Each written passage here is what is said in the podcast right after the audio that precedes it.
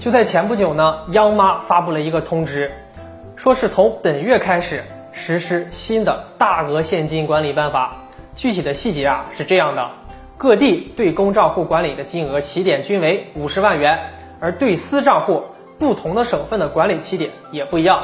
比如说，河北省起点是十万元，而浙江省是三十万元。什么意思呢？就是说。以后各单位或者个人去银行取现的时候，金额超过了这个规定的数值，那这就有可能被纳入到监测的范围里了。而且啊，具体的监测内容大概就是看你取钱是干什么用的，是否存在非合理性等等。这个消息一出啊，很多人就会想了，那我以后取钱是不是就会特别的困难呢？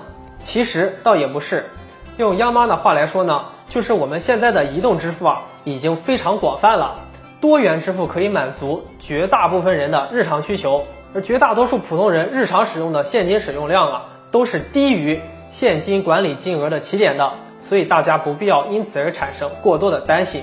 从根本上来说啊，央妈实行现金管理的目的呢，是希望借此对一些违法分子进行降维打击。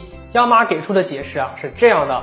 说有一部分人呢，为了逃避监管，使犯罪不留下证据，通常就会选择现金的手段进行交易支付，比如说偷税漏税啊、利益输送，还有洗钱等等。所以啊，就对现金进行监管，可以有效的打击违法犯罪等行为。这个举动也符合我国现金管理暂行条例中所规定的，央行负责对各开户行现金管理进行监督与稽核。总的来说，以后各企事业单位以及个人的现金来往会更加受到关注。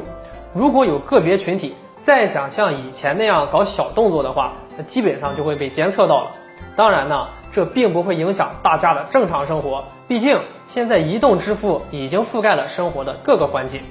好了，本期的内容就和大家聊到这里，我们下期再见。